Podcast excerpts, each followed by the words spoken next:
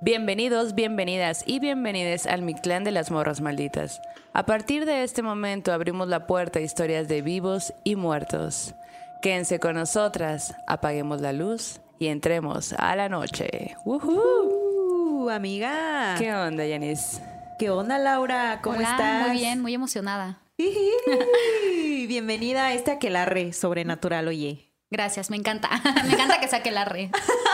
Sí Oigan, lo es. Pues tenemos este, en este programa, en esta noche, a la querida Laura Baeza, que yo no la conocí en persona. Te sigo ahí en las redes sociales. Bueno, ya te había visto tal vez alguna Sí, vez, sí, pero sí. así de que, ¿qué Ajá, onda? de vamos, a, vamos a cotorrear. No.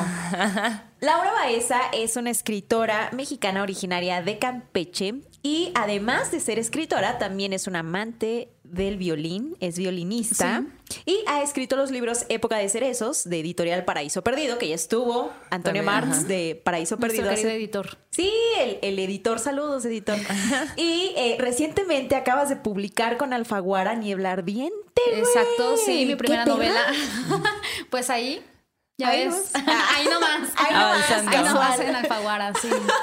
Qué loco, ¿cómo te sientes, güey? ¿Qué, qué se siente acá publicar acá chingón desde hace tanto tiempo? Pero además has ganado premios, has- tú estás en todos lados. Sí, por supuesto, es que no hay de otra. hay que hacer un poco de todo. Y vendo Avon ajá, también, Y vendo ¿no? Avon. Bueno, vendí- solía vender Avon. eh, ay, súper contenta, muy emocionada porque, eh, así como diría Pati Chapoy, muy extraño, pero muy interesante. Es pues muy extraño, emocionada porque es una editorial a la que yo admiro muchísimo y admiraba desde que era niña y que mi primera novela haya salido ahí, estoy como, wow. No me la creo, pero ya me la voy creyendo. qué ya. felicidad, Ya es momento. sí, sí, Y además le ha ido súper bien. Yo he visto que está ahí por todos lados, rolando. Ahí anda dando vueltas. ¿Puedes contarnos un poquito de qué va Niebla Ardiente para la banda? Para que vayan a comprarlo Sí, después vayan de este a programa. comprarla y por favor eh, lean autoras, autoras vivas y gente que está haciendo cosas. Pero lean autoras principalmente. Eh, se trata sobre una mujer que busca a su hermana que está muerta, pero la, la ve en un noticiero. Diez años después de su desaparición, entonces significa que está muerta o no, o quién es esa mujer a la que ha visto. Y a través de, eh, de una investigación periodística que llevan a cabo su pareja y otro periodista en México, porque ella radica en Barcelona, hace una reconstrucción de la vida de la hermana y a través de eso también intentan como pues seguir los pasos de qué fue lo que sucedió con ella en los últimos meses de su vida. Órale. Ajá, ah, bueno, y para esto, pues la hermana desaparecida y dada por muerta padece- padeció esquizofrenia infantil.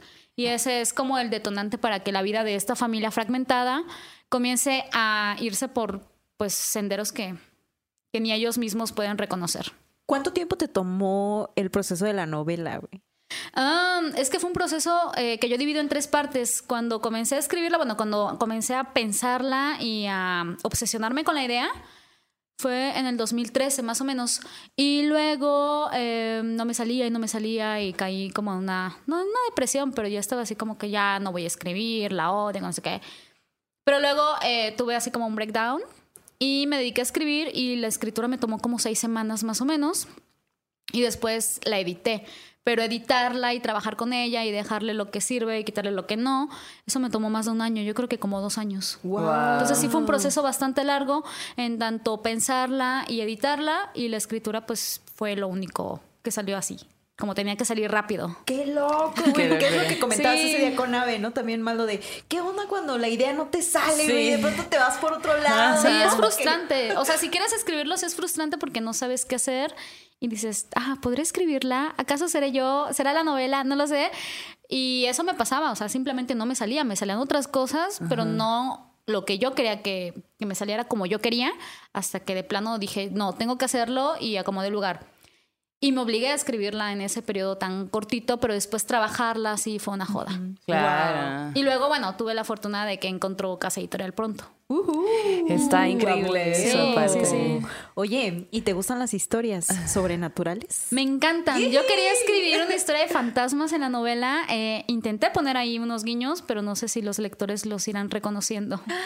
Pero sí, me gusta muchísimo. Pues ya que le- ustedes lean ahí en casita, que vayan y busquen este libro y lo lean, si encuentran esos guiños de los que habla, nos sí, los comentan nos los por ahí. comentan. Ajá. Sí, ¿Quiénes son los fantasmas en esa historia?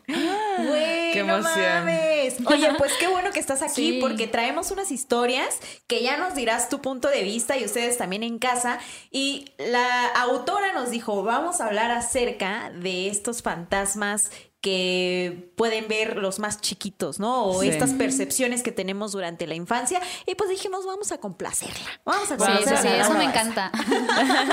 y de hecho, fíjate que nos mandaron varias historias de así de, de- que nos cuentan adultos y que son sus historias de niños o, o- o así, ¿no? De que alrededor de... Y una de ellas eh, nos la mandó Alicia del Ángel y ella dice que, que a lo largo de su vida le han pasado cosas muy extrañas. Interesante. A ver, de entrada. a ver. Oiga, pero salud antes Ah, salud, sí, para entrar con todo a la sesión Salud con de- mezcalito. Sí, sí, sí. Salud. Ok, entrando de Ajá. lleno. Para que agarres voz para la historia. ok. Bueno, pues ella dice que cuando tenía cuatro años, ella y su hermana vivían en casa, eh, en casa de una amiga de la mamá, porque la mamá trabajaba todo el tiempo, entonces como que la había encargado pues a, a esta persona, ¿no? Y ella, la señora tenía una hija. Entonces dice que pues ellos convivían bien ahí en, en la casa y todo. Y que un día eh, ellos estaban jugando con barro, estaban afuera, estaban pues jugando como niñas y todo, ¿no? Y en este lugar, eh, pues el baño estaba afuera. Entonces dice que, la, que en lugar de puerta era como un plástico. Y ellas estaban jugando y de repente notan esta sensación como hay mucho silencio de la nada, ¿no? Y voltean y se, da y se dan cuenta que la gente, o sea, los adultos no estaban. Y ellas pensaron, ah, pues seguramente, como hace tanto calor, se metieron a la casa. Y siguen jugando y de pronto, pues se escucha como el, el sonido del plástico de la- del baño suena, ¿no? Y voltea, pero no hay nadie. Pero pues ella dice, ah, o sea, seguro alguien entró y cualquier O cosa. el viento, ¿no? Ajá. Ajá. Sí, sí, sí, de que cualquier cosa pudo haber sido. Y se da cuenta que de la nada hay un, hay un ser eh, como muy chiquito que, que, que dice ella, es como de la estatura de un niño de, do- de dos o tres años. Pero que su estructura era como, ah, bueno, era, era oscuro. Su piel parecía como el carbón. A la Wow. bestia. Así, y lo leo porque así lo puso. Parecía como el carbón, algo negro y, brilla- y brillante a la luz del sol. Esto pasó a la una de la tarde. No mames. Y que aparte, este ser tenía los ojos negros y grandes. No parecía tener ropa, era como si tuviera más bien un leotardo de cuerpo completo, negro y brillante. Qué loco. Loquísimo. Entonces dice que ella y su amiga lo estaban viendo y que este ser también las vio. Cruzaron Ay, no. miradas Ajá. y que hubo un momento de silencio sin saber qué hacer y este eh, todos se quedaron quietos y ella ella pues o sea como que también dentro de- del miedo que les daba esto pues no y de pronto se echaron a correr hacia la casa de que bien asustadizas no y van, entran a la casa súper asustadas y mamá, mamá, acaba de pasar esto, vimos esto y no sé qué, ¿no? Y pues los, los adultos salen a revisar qué onda y no encuentran nada. Entonces dice que después de eso, eh, ella empezó a enfermar. Como que constantemente se empezaba a enfermar y como que no había una razón en específico pues para que eso pasara. Y que una noche eh, ella tenía mucho dolor de estómago y quería ir al baño. Entonces como el baño estaba afuera, como que no sabía bien qué hacer. Y trató de despertar a su hermano, pero su hermana, eh, dice ella, como es que estaba tan dormida que no la pude despertar. Y volteé y la señora también estaba, todo el mundo estaba profundamente dormida. Pero yo quería ir al baño y traté de abrir la puerta, pero era tan pesada que no lo logré. O sea, ella era una niña. Así que pronto se da cuenta que el señor de la casa sale y le dice, ¿quieres salir? Y ella le dice que sí, que quiere ir al baño. Y el señor le dice, ah, yo ve, yo de aquí te veo. Y que todavía el señor, bueno, abre la puerta, sale, se acuesta como en un en una lugarcito que ahí tenía, en lo que esperaba que, a que la niña fuera, ¿no? Al baño. Y que ella va, entra al baño, y al volver, el, el señor ya no estaba. Y no solo no estaba, sino que la puerta estaba cerrada. Qué miedo. Imagínate también en la noche, pues vi- vivir eso, ¿no? Entonces dice que ella empezó a gritar y llorar y tocaba y tocaba, pero nadie, pareciera que nadie la escuchaba y pues a ella se le hizo una eternidad también eso. unos minutos después aparece ya, pues despertó a la, mamá, al papá. Y, y ella les dice llorando, es que me dejaron afuera, pues, o sea, tú me abriste, me dejaste afuera, me olvidaste, pues, ¿no? Y el señor, pues, apenas recién despierto de que, pues, ya estoy despertando porque estás acá afuera, pues, pero ellos estaban sorprendidos de cómo saliste. Y ella decía, pues, es que tú me abriste. No mames. Y él le dice, no, yo, yo, yo estaba dormida, acabas de despertar, sin... ¿Qué onda, no? Y pues fue como algo súper extraño que nadie pudo explicar porque el señor asegura que jamás se despertó y la señora pues dice, pues es que yo todo el tiempo, o sea, estuvimos ahí dormidos, pues, o sea, no tiene como que mucho sentido esto. Entonces empezaron a suceder cierto tipo de cosas que estaban medio extraños y hasta que llegó un punto donde ella también seguía enfermándose y todo y la señora le dijo a su mamá, ¿sabes qué?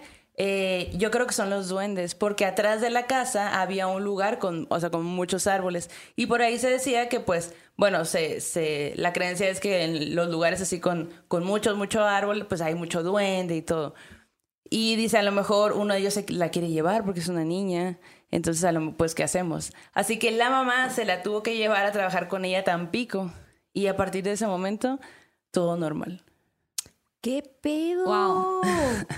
Bueno, es que eso sí, eh, al menos de donde yo soy, que es la península de Yucatán, eso sí es muy común. O sea, como que desde niños nos platican historias de, de los duendes. Ahí se llaman aluches. Ajá. Aluches. Ajá, es un alush o los aluches. Y viven en el campo. O sea, la península aún es campo en, en muchas regiones eh, parcialmente urbanizadas. Y hace muchos años, pues las casas tenían cuevas. La casa de mi abuelo no, o sea, ten- tiene un patio gigantesco, tenían patios Sí, sí. gigantescos que ya luego se fragmentaron en, en predios y la gente llegó a vivir ahí, se construyeron casas, etcétera. Pero muchas de esas casas aún conservan las cuevas y a mí me daba, me daba mucho miedo de niña porque, digo, ya con el tiempo uno eh, cree en otras cosas o, o intentas poner un poco de, eh, creo que de raciocinio a- para explicarte ciertos acontecimientos. Pero Sí, de niños, pues te dicen, ay, es que no juegues en el patio porque van a venir por ti los chaluches o te van a jalar o te van a hacer esto. Y yo recuerdo que a nosotros nos contaban la historia de unos aluches que estaban, eh, no en el predio de mi abuelo, sino en el predio de al lado Ajá. que también tenía cueva. Y aparte, pues son estos predios que tienen árboles gigantes y en la noche te volteas y está el árbol ahí, como en las películas de. Tim Burton, Sí, sí. ajá. Y el árbol te observa y te estás observando al árbol y estás seguro de que en algún momento va a salir algo. Eh, solamente que lo que yo recuerdo que nos decían cuando éramos pequeños eran que los aluches eh, eran, sí, como enanos, pero que eran muy feos, o sea, no era, no tenían eh, el cuerpo oscuro, sino el cuerpo normal pero arrugado. Arrugada, ajá. Y las facciones también como, pues es- era como ver un, un pequeño Viejito, demonio, ajá, como un viejito, Pero chiquito. pero chiquito, entre mezcla de duende de Harry Potter y, y anciano Sí. o lo que sea. Y me acuerdo que mi mamá nos decía que a uno de mis tíos eh, se lo estaba llevando una luz. O sea que otro niño vio que a mi tío se lo estaba llevando la luz, pero que los adultos no podían ver a la luz. Como que los niños sí lo, No. lo pueden ver porque creo que es la constante de que los duendes buscan la inocencia de los niños y los adultos pues es como si padecieran nada más que, que se están llevando los niños. Pero para eso a los aluches hay que ponerles una ofrenda. Y es que los aluches en realidad eh, en la creencia popular son los eh, guardianes de la montaña o de la selva o de río, de cualquier lugar de la naturaleza que nos provee a nosotros como seres humanos de sustento.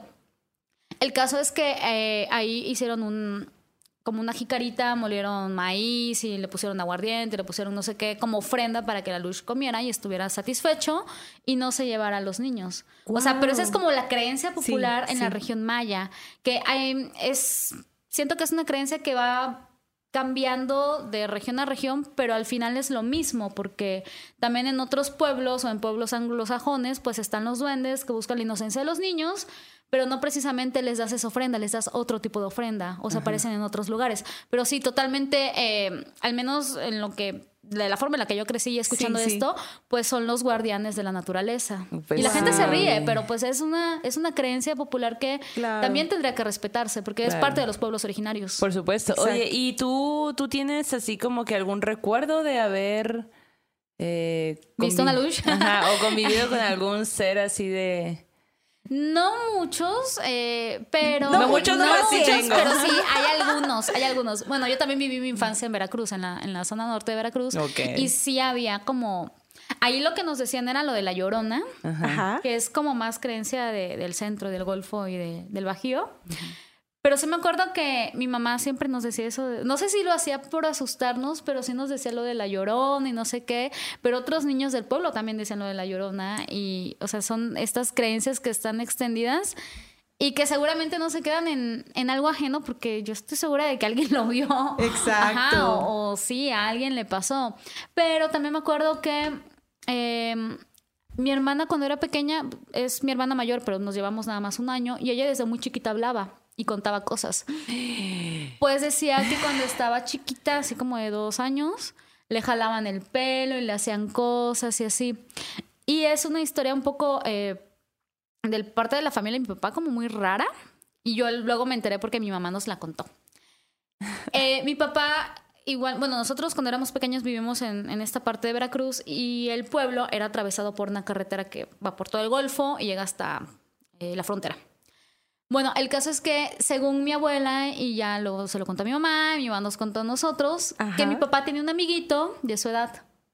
Y ya era su amiguito de la infancia, y ya, jugaban. Pero una vez el niño cruzó, creo que en bici o, o corriendo o algo así, lo atropellaron y falleció. Pero era un niño chiquito, o sea, era un niño así, no sé, como de 6, 7 años. Y yo supongo que mi papá quedó traumado. Entonces, pues como que no se hablaba mucho de esa muerte, pero el niño tenía un apodo. Y luego, eh, muchos años después, mi hermana decía que la fastidiaba un niño y que le jalaba el pelo a un niño y que un niño le hacía maldad y describió al niño y coincidía con el que era el amiguito de mi papá. No manches. Sí. Se me hizo así la piel, Sí, güey. sí, sí, imagínate qué miedo. Que no puede ser 40 años después o algo ¿Y tú, así. y a ti, tú lo veías? ¿Tú te, ¿A ti te molestaba? A mí no. Y aparte, si a mí me hubiera molestado, eh, yo tardé mucho tiempo en hablar. Ah, Creo que yo ok. no, o sea, que tal vez yo sí hubiera así como balbuceado. Pero mi hermana hablaba muy, desde muy chiquita, entonces ella sí pudo explicar cómo era el niño y que el niño la fastidiaba y que el niño le hacía maldades y todo esto. Oye, ¿tu papá qué decía de eso, güey? Me imagi- Sí. Imagínate el impacto de decir era mi amigo. Pues yo creo que él en algún punto de su infancia lo habrá bloqueado, porque nosotros no, no nos enteramos por él, nos enteramos porque mi abuela le contó a mi mamá. Ah. Ajá, yo creo que, que en algún punto sí, o sea, él como niño quizá como que no, no tomaba muy, muy en serio eso o lo hizo a un lado, pero pues lo curioso fue que mi hermana vio a un niño idéntico y eh, como que es demasiada casualidad, ¿no? Claro. Claro, sin tener el contexto, Sí, sí, sin sí, haber sin que le escuchado la pasara a ella, historia. ajá. Ajá. exacto. Güey, qué triste también perder a un amigo a tan corta tan edad. corta edad, ¿no? sí. No, y aparte, eso es, eso es gacho, porque, bueno, cualquier muerte es terrible, pero cuando se trata de los niños, Sí, incluso para Día de Muertos, que está el Día de, de los Niños, se celebra aparte. claro, sí. Y, y, güey, ¿tu Las papá lo ofrendas vio son diferentes. cuando Eh, pasó el accidente? O sea, él estaba no, jugando no con él. creo, Ay, no creo. bueno. No creo, creo que el niño falleció en otro lado. Ya, ya, ya. Pero Qué bueno, bueno. Sí, pero pues es que, ajá, y siempre es súper impactante. O sea, cuando somos niños y que nos dicen, ah, murió tu amiguito o algo así, Sí. como que es un trauma ajá. que permanece muchos años. Exacto. Oye, y fíjate que en el YouTube, eh, breve historia que nos compartieron por allí, que justo es de una persona que es de Yucatán. Y él nos contaba, se llama eh, Marcelo Memk.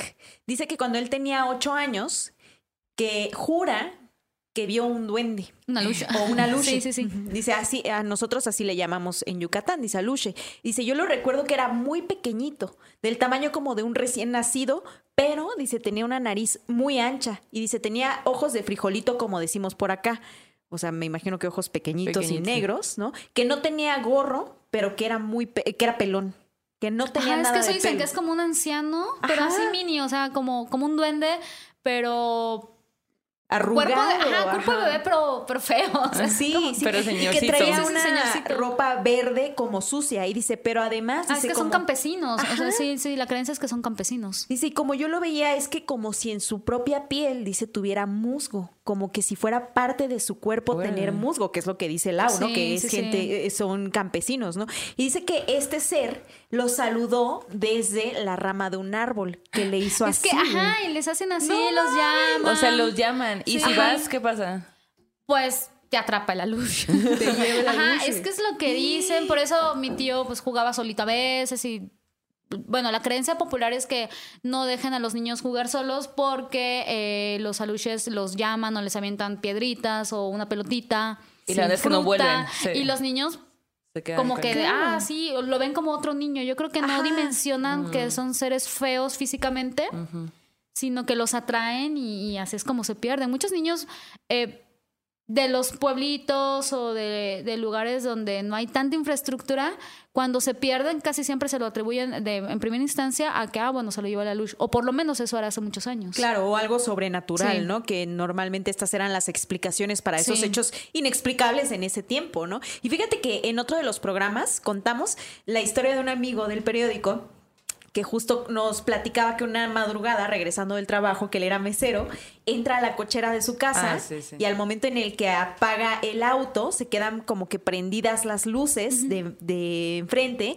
y ve cómo pasa enfrente de él un ser corriendo, que era un ser pequeño, dice era como un Dobby de, Sí, De Harry Potter, Dice era un ser pequeñito, súper arrugado, dice arrugadísimo, arrugadísimo, y tenía unos pies gigantes, dice, y tenía como una ropa verde rota, ¿no? Y que parecía que ese ser lo había visto y en el espanto se fue corriendo y que estaba como en una caja. Entonces dice él que es una de las cosas más impactantes que le tocó ver. Y sí, en donde él vivía era, creo que en Hidalgo, no recuerdo muy bien si sí era en Hidalgo, pero dice, era una colonia y alrededor había todavía monte, campo, Sí. ¿no? Y lo buscaron y todo, nunca dieron con este ser, pero la imagen, él dice, y, y- y dice que era como gris, como color gris, opaco, güey, así, pero Carbón. dice, recuerdo, dice que en su cuello tenía como arrugado, así. Ajá, es que ¿sabes? es lo que Esos como pliegues. es, sí es como como la imagen general, ¿no? Sí, feo, sí. pero y explícame cómo es feo. Bueno, tiene la piel así, está chiquito, es grotesco, ajá, Sí, sí, como que comparten esas características. Y también eso que decías ahorita, ¿no? Los niños no tienen estos ojos de prejuicio, ¿no? Normalmente algo que ven, lo ven nada más, ¿no? No lo juzgan o no les es... A lo mejor sí hay cosas que te dan miedo de niño, ¿no? Pero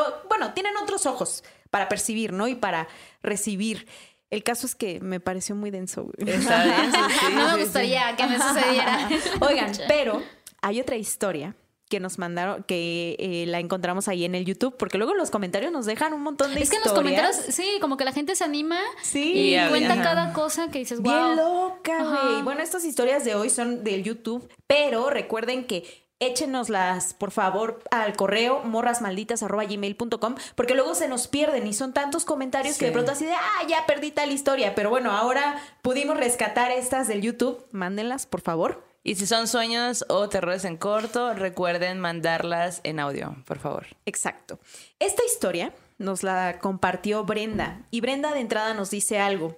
Me encanta este canal, me hacen sentir que no estoy sola en esto, ya que mucho tiempo me sentí así porque son muy pocas las personas las que creen en esto.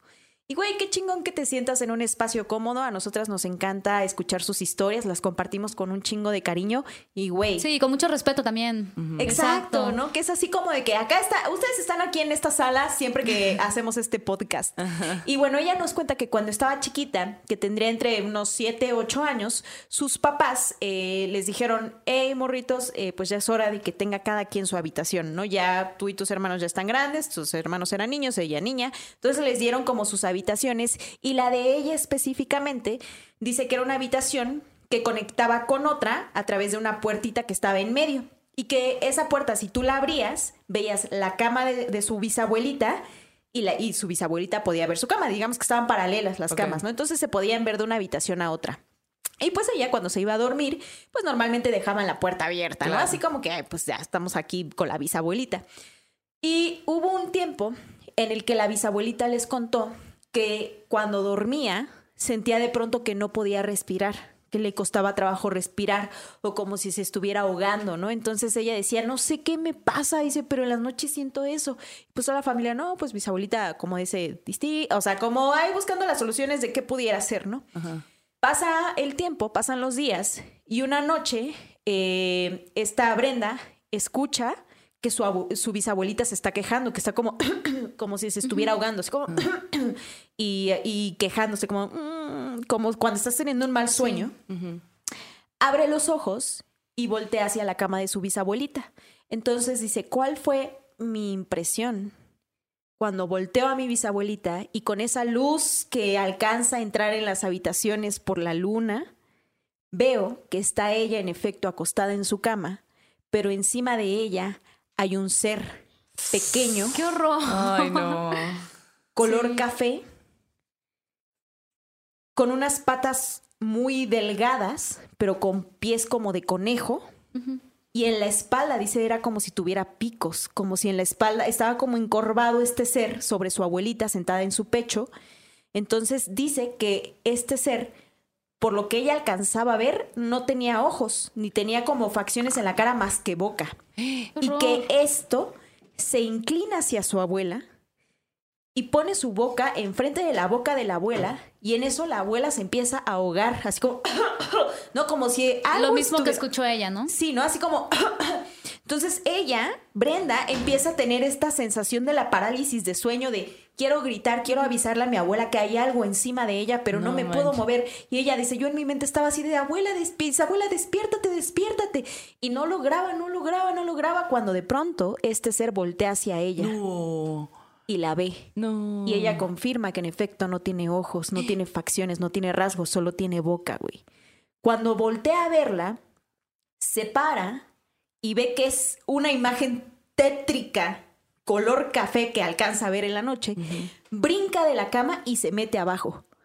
Y entonces su abuela despierta como si estuviera, ¿sabes? Como si estuviera apagada, la encienden a la abuela, así como ¡pum! Reacciona de pronto, voltea a ver a la nieta y, y ella también se, se sale de Sale esta de como este. parálisis. Ajá. Y la, abuel- la bisabuelita le dice, vente hija, vente, ¿no? Y entonces se levanta corriendo Brenda, se va a la cama de su abuela y la abuelita la arropa y le dice, ven, acuéstate aquí conmigo, acuéstate aquí conmigo. Espantadísima también la abuela, ¿no?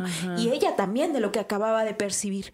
Entonces dice, cuando mi abuelita me está abrazando, mi bisabuelita me está abrazando, me dice, no les tengas miedo, porque si les tienes miedo, nunca te van a dejar en paz. No. Qué horror. Cuando le dice esto la bisabuelita, se arropan las dos, se abrazan fuerte en su cama y de pronto, en el ropero que está enfrente, que hiciera un ropero antiguo con paredes, con puertas de espejo, se escucha un golpe así, ¡pa!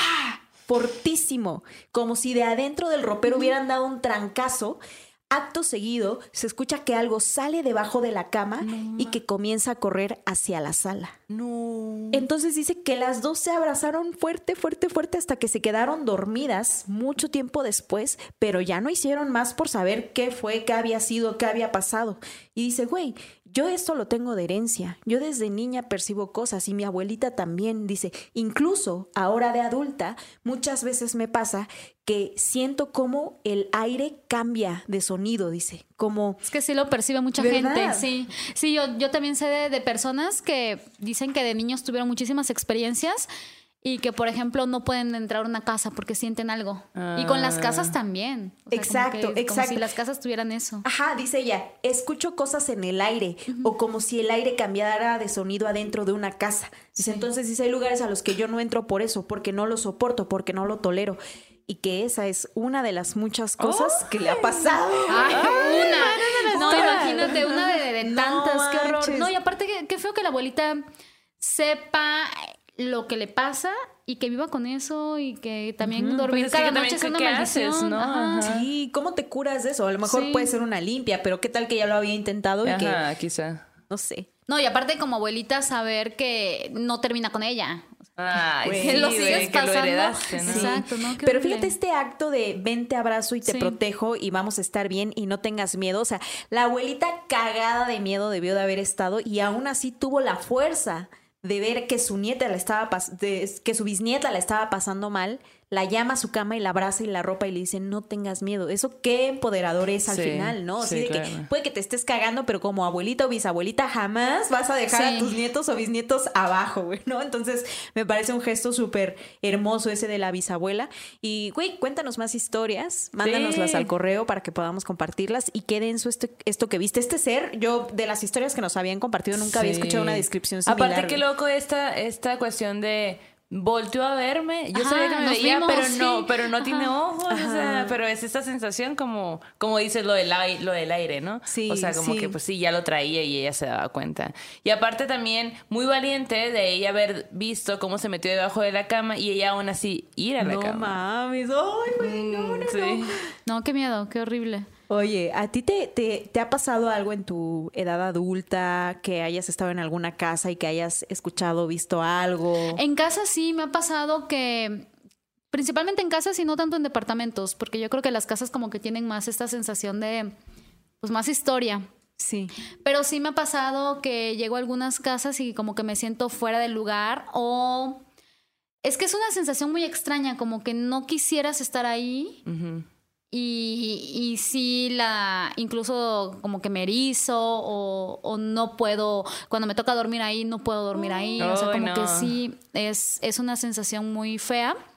Me pasó igual hace un par de años que tenía una relación y a veces me quedaba a dormir en casa de este muchacho y sentía feo, o sea, sentía así como si, si alguien entrara a la habitación y él me decía que su mamá estaba muy enferma. Oh. que su mamá estaba en como una etapa ya bastante eh, delicada de salud. Y yo en ese momento pensaba que como que me estaba sugestionando o algo así, pero yo sí recuerdo que no estaba totalmente dormida cuando escuché como que, bueno, no escuché como que sentí que alguien estaba ahí y que estuvo como unos cinco segundos y luego se alejó, pero es como cuando estás semi dormido, semi despierto y te das cuenta de que alguien llega, se asoma a ver si estás bien y se va. Pues esa sensación la tuve como tres o cuatro veces estando ahí y ya después la, la señora falleció, pero me acuerdo que siempre fue antes de que falleciera, nunca fue después. Wow. O sea, falleció y luego ya no te volvió a pasar. No me volvió a pasar, o sea, sí me volví a quedar ahí varias veces, pero nunca me volvió a pasar nada extraño, sino que siempre fue, o sea, en el tiempo que estuvimos juntos antes de que la señora muriera, fue antes de, ajá, o sea, como que eso sucedía en el pre y sí fue, fue muy extraño. Qué Incluso loco. toda la casa se sentía, era, bueno, ese sí era un departamento, pero sí se sentía como como muy pesado el ambiente y a veces nada más éramos dos o tres personas, pero se sentía pesado, como si hubiera habido un problema muy fuerte ahí. Como cuando entras a un lugar y alguien se peleó feo y tú así Que como te que, das "Ay, Te das cuenta, cuenta, te en das chinga, cuenta. Ay, ¿qué claro. pasó aquí? Hay como Bueno, un silencio diferentón, Sí, ¿no? Ajá. Pues así me pasaba que llegaba y sentía como muy pesado el ambiente y tenía que ver también con la energía que él tenía en ese momento y el bajón y todo. Claro. Pero sí era muy eh, incluso incómodo. Yo trataba de dormir más rápido, pero no me podía dormir porque, Ay, qué porque tenía esa sensación de que no sé. Sí, la ajá, angustia, ¿no? De algo que no te deja Y estar en paz. Sí, es como si sintieras que, que pues no solamente hay dos o tres en la casa. Hola. Eso está horrible, sí. No manches. Y ya de adulto, o sea, habrá sido hace unos cuatro años más o menos. Oye, ¿y tu hermana ahorita se acuerda de cuando oía este niño? O sea, si le preguntas. No, o sea, sí platica de eso, pero yo creo que no tiene recuerdo, eh, es que estaba muy chiquita. Yo creo que no tiene recuerdo de que le haya sucedido a ella. Pero tú sí te acuerdas. O ta- No, bien, te que lo contaron. Ajá, me acuerdo que me lo Ah, contaron, sí. Imagínate también para tus papás, ¿no? De, ay, mi hija Ajá. está diciendo esto. Y mis sobrinos también. Yo me acuerdo que cuando, bueno, mis primos menores y algunos sobrinos también cuando estaban chiquitos, pues no los dejaban jugar solos mucho tiempo. Porque los niños son fantasiosos y entre que son fantasiosos o no son fantasiosos o sí son muy sinceros y dicen lo que ven, pues a los adultos claro que nos da miedo. Claro, sí. Cuando sí, un niño sí. dice, ah, pues es que yo no estaba aquí solo, había otra persona, no sé qué. O esos niños que dicen, cuando yo me morí, Ajá. así, Ay, "Ay, tienes toda mi atención, cuéntame. Así. Sí. Fíjate que andamos casando a un compa, el tatuador, sí. que tiene una Billy. hija, eh, que el Billy, Billy, que esperamos que un día venga acá al podcast y que él nos lo comparta, pero él, él dice que, entre otras cosas, que su hija le ha platicado de su vida anterior a esta y que le da detalles muy exactos y que él ha comprobado que la información que le da su hija es súper como certera de Ajá. otras épocas. Qué miedo, pero qué interesante, porque, o Claro. sea, saber eso sí es como muy impactante. Yo me acuerdo que también en casa de mi abuela, eh, a mí lo que me daba muchísimo miedo era cruzar un pasillo, porque era una casa, es una casa grande, pues, antigua. De esas que ya no hay. Ajá, de esas que ya no hay. Nosotros no vivimos ahí. No, Nosotros no vivimos en algo similar. Pero son estas casas que, y bueno, mi familia es católica y toda la vida, bueno, se muere alguien, acaba de morir mi abuelo. Y siempre, eh, pues los rezos, todo esto. Y para mí, mi infancia también era así como que ver los santos. Y yo no me explicaba, pero ¿por qué tenemos que adorar a esos señores que están todos golpeados y lacerados? de- y- No tienen cabeza, sangre? ¿no? Ajá. Como los mártires de un cuchillo en el, en el pecho porque... Sí, entonces de chiquito, claro que te da miedo y te aterra porque pues ves eso. Yo me acuerdo que a mí me daba terror y varios de mis primos ya grandes decíamos, es que a mí también me daba mucho miedo ese pasillo, porque en la esquina del pasillo estaba la mesa de los santos, Ay, no. que el San Judas, la Virgen, los tíos muertos, los no sé qué, que fulanito de tal y las veladoras y toda esa eh, las sombras que se reflejan ahí, pues Sí. claro que da miedo. Sí, es cierto. Pero yo me acuerdo que también cuando murió mi abuela hace ya muchos años, como más de, no sé, como 20 años, eh, ella decía que la habían, bueno, ya estaba eh, agonizando. Entonces que la habían ido a buscar su mamá, su prima, no sé quién, y una señora que acababa de morir y mi abuela no lo sabía. No. O sea, mi abuela consciente ya en los últimos días de su enfermedad no sabía que la vecina se había muerto. Era- no, era, creo que era su prima o su, su- era una pariente muy cercana y nunca le dijeron que había fallecido para no alterar su estado, pero ella dijo Ajá. que la señora estaba ahí. Entonces Sí. eso pues también como que es muy impactante porque las personas que están agonizando, por supuesto que tienen otro tipo de sensibilidad. Claro, güey. Qué interesante ma- eso, ¿no? Yo he escuchado un montón de historias en las que justo las personas que ya están en este paso, ¿no? Hacia esa transición. otra dimensión, eh, hacia eso otro, ven o vienen por ellos, ¿no? Y lo cual me parece también hermoso, güey, que, sí. que no estás solo, que Pero también es muy momento- misterioso. Eh, Una Sí, cosa muy sí. personal es que mi abuelita, la única que tengo viva a- ahora, eh, pues es una mujer súper fuerte, ¿no? Tiene más de noventa y tantos años y tuvo, este, die- si no me equivoco, 16, 17, 18 hijos. Eh, entonces pasó toda o sea, mucha vida con niños rodeada y todo, ¿no? Y ahora pues vive, o sea, vive y pues de repente tienes momentos en los que está cuerda y te cuenta cosas, o sea, lo que sucede es que te cuenta cosas del pasado, ¿no? Sí. Como que, ah, ¿dónde está eh, tu papá? ¿Y tú quién eres? Y te pregunta, ¿no? Y mi mamá y sus hermanas pues se encargan de cuidarla y me dice que pues que luego hay veces que está muy inquieta y en la noche se despierta y que quiere salir o que quiere ir a tal lugar porque la niña le dice que tiene que ir. La niña. La niña. Y la niña Ay, es algo que ha estado ahí un montón de años. O sea, yo recuerdo cuando todavía no estaba tan así como ahora está, pues siempre hablaba de una niña y la niña me dice, ¿dónde está la niña? Es que se la... que me dijo, hace unos meses me dijo mi, mamá que estaba dormida y se despierta porque escucha un, un ruido muy fuerte. Y estaba mi nana, o sea, es una señora súper chiquita, delgadita, delgadita, y agarrando como los barrotes de una, de una ventana que están por, a- por adentro y como que quiere salir y, y dice, es que la niña se fue por allá, se le llevaron, se fue por allá. Y yo le pregunté a mi mamá, mamá, pero ella, o sea, pues obviamente tuvo muchos hijos, no le, no perdió algún hijo o algo, Claro. O tal vez piensa que un tío es la niña, una tía. Ajá, pero no, eso, o sea, al final es, siempre la ve de noche, eh, le quita el sueño, o sea, la levanta y, y como que la niña, ella quiere seguir a la niña porque la niña le pide que vayan a algún lugar, pues. ¿no? Wow. Y eso, o sea, yo cuando me cuenta mi mamá, yo, ay mamá, si a mí me pasa, o sea, si yo le estoy cuidando y me pasa eso de noche, me cago de miedo, ¿sabes? No mames. Qué horror. Pero ahí anda la señora muy, muy, muy vivita y coleando. Qué Oye, chido. Ay, qué bueno, sí, qué bueno. Sí, Sí. güey, muy...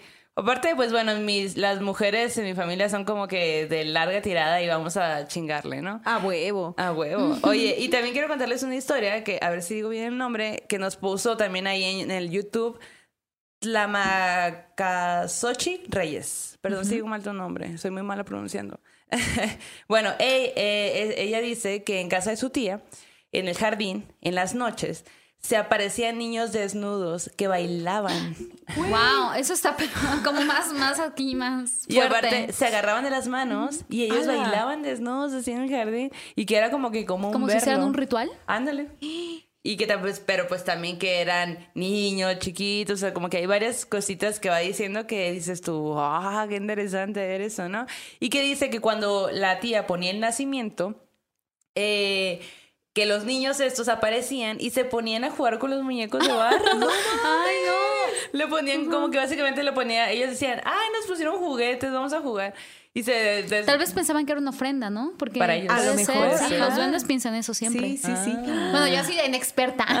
no, Yo pero o sea, como que lo, lo común es que los duendes pues tomen algo como si fuera una ofrenda, como, si, Exacto. como si uno estuviera pensando en ellos. Ok. Qué loco, güey. Y dice que eh, su cuñado eh, dice que su cuñado eh, se, se lo llevía- que se lo llevaron a jugar, dice que, que los, que los niños, los muñecos estos se lo llevaron a jugar y que, y que una noche le rompieron la nariz y llegó llorando, corriendo con la nariz sangrada y diciendo, los niños me pegaron.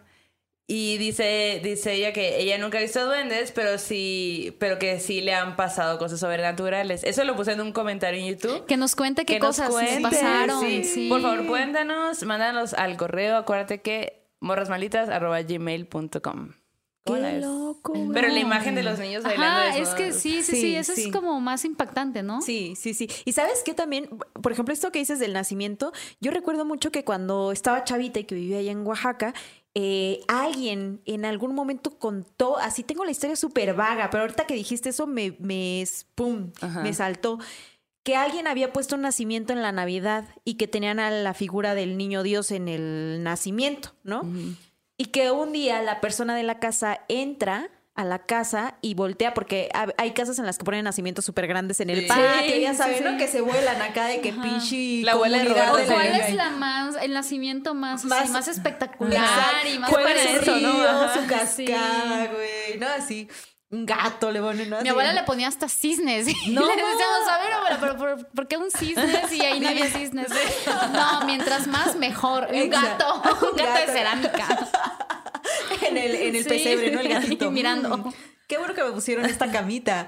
No, pero el caso es que cuando entra esta persona a su casa ya de noche, que venía de trabajar, abre y ve su nacimiento en el patio y ve cómo el niño Dios está saltando entre Ay, el nacimiento, como bailando, no. güey. Ajá. Ajá, como que si lo hubiera cachado, güey. Y que este ser estaba así como brincando en el patio, güey. Como Entonces, si alguien lo tuviera como una Como un marioneta. títere, ajá. Pero ella, ella no veía quién era eso. Nada, ajá. como era como si esta figura ser, ajá. tuviera vida propia, Sí, ¿no? miedo. ¡A la bestia, güey! Y ya me acuerdo Imagínate cómo que sales al baño y ves eso. No, no, no. Ah, con me, permiso. da, me da un infarto. Y el duende de que, mira tu colonización, lo que le estoy haciendo. Güey, y los duendes, nomás estamos bailando, No, todo tranqui, tranquilo, tranqui, todo aquí estamos en un cotorreo, Pero que mi- no me acuerdo cómo acaba esa historia, o sea, hasta allí se me borra el recuerdo, güey, Oh, la bestia. yeah. Pero qué denso. Pues ¿no? por eso lo borraste, ¿no? Sí, sí, no, ya no. ¿Ustedes tienen historias similares? Sí, Díganme no, que alguien. no. Ah, o, o- ojalá que no les haya pasado. Yo creo que debe ser bien traumático ver eso, güey. No, Sí. o también las cosas que pasan el día en el que adoran a los niños para Día de Muertos. Que me parece que es el Cuéntame. 31, ¿no? Cuenta, ¿El, el, primero, ¿no? 31 o el primero? No, es el Creo primero. que sí, no me acuerdo. Porque el 2 es Día de Muertos y... Creo que sí es el primero. Sí, es el Y primero. el 2 llegan los adultos. A ver, Sí. vamos a corroborar. Ahorita Hay que lo corroborarlo porque probablemente el primero sea el de todas las ánimas y el dos Día de Ah. Muertos. No sé, el caso es que yo sí he escuchado mucho eh, historias sobre los niños, sí, los niños que mueren. eh, no sé, los niños olvidados, los niños que alguien regala, que antes, pues sí, los, los dejaban afuera de las iglesias o en los hospitales y nadie los reclamaba. Y también mueren sin el bautismo y mueren sin muchas cosas que ya la religión eh, católica como que adopta como suya. Bueno, no adopta como si ya son suyas. Y se vuelven parte como de esta tradición de esos niños a los que nadie les rinde tributo. Y por eso se hace también lo de, lo de los niños. Dicen que es el primero de noviembre. Ah, mira, el primero. El 2 son los adultos. Y dicen que en muchas regiones, el 28 de octubre se recuerda a todas estas personas que fallecieron en un accidente o de manera sí, trágica. exacto, sí. Como que nadie eh, les rindió un tributo. Ajá, Ah. sí. Güey, pero qué denso, ¿no? Qué- Densísimo. No, Bueno. qué miedo. Ya, sin, sin comentarios. Qué triste, Qué, ajá, qué triste. sí. No deberíamos de morirnos nunca. Ah, es como- No, y menos siendo niños. Menos siendo es niños. lo más terrible. Pero también dicen que, bueno, cuando los niños fallecen, por eso buscan otros niños. No precisamente los duendes de los aluches que tienen esta forma tan extraña, que son pequeñitos, pero son muy feos y parecen ¿Usted ha visto una viejitos. Sí, platíquenos. comentarios. Marque al 31111 o mande su historia. Y cuente su O experiencia. historias, ajá, Ajá, exacto. exacto. Oye, Oye. y además también hay muchos eh, duendes o muchas historias que nos han compartido de duendes que no se los quieren llevar, sino que solo juegan, que son como sus compañeros de sí. juego, ¿no? Y que se hacen maldades. Que son como más así, ajá. Sí, o amigos imaginarios, ¿no? Como en el caso de tu hermana, ¿no? Que, no imaginario, pero amigos, ¿no? Que son de su Sí. misma edad, que a lo mejor son espíritus de niños, ¿no? O no Imaginarios sabemos. para los adultos, ¿no? Imaginarios para los un amigo imaginario. Porque la ellos sí los niña, ven. Sí, no sí, es sí. imaginario, papá, lo estoy Exacto. viendo. Oye, no, y te- aparte los describen, los niños siempre Sí. describen y dicen, no, pues es mi amigo y tiene nombre, o sea, te lo cuentan tal cual y te platican Sí. qué jugaron, qué hicieron, qué les dijo el niño. Hola, güey. Oye, Yanis, aquí andamos. Así, sin nadie hace nada, fíjate. Y nadie hace Y nadie nada. hace nada. ¿Cómo la ves? Sí, Pues, ¿qué andamos asustadas? Voy a hacer así algo al asustando. respecto, amiga. Voy a haz hacer algo algo al al respecto. respecto, Yanis, Porque no con- podemos seguir este programa sin el... Sin hacer algo. sin hacer algo.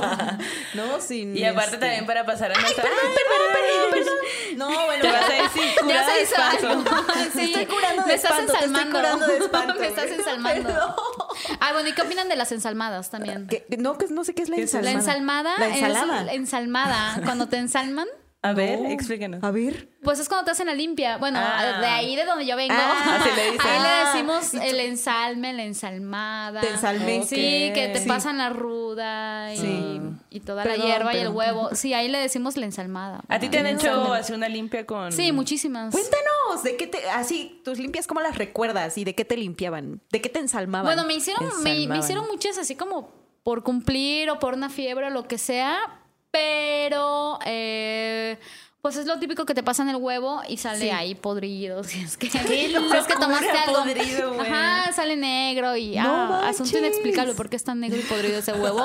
Pues porque traía algo la niña. Pero ¿Y el también, huevo? ajá, o sea, la creencia popular también es que a los bebecitos, pues, cuando, sobre todo cuando llega un pariente borracho y los está chuleando, eh, y el, ahí le, le dicen que le calientan la cabeza al niño. El niño empieza a tener como calentura y varias cosas. Y que se le va a quitar si el borracho regresa y le da un beso en la frente, pero eso nunca sucede. Entonces el niño se queda con su... No sé, no sé. Mejor borrachos, aléjense de los niños, por favor. Sí, o que Mejor el que niño le- trae que lo como- ensalmen. O no, que, que el pariente, o no precisamente borracho, pero que algún pariente trae como una mala vibra, pero muy cabrona y así Ah, ok. fea, fea, y se la pasa a un niño, pues un niño es como un papel en blanco, Sí. y el niño empieza a, a padecer eso, y ahí es donde lo ensalman.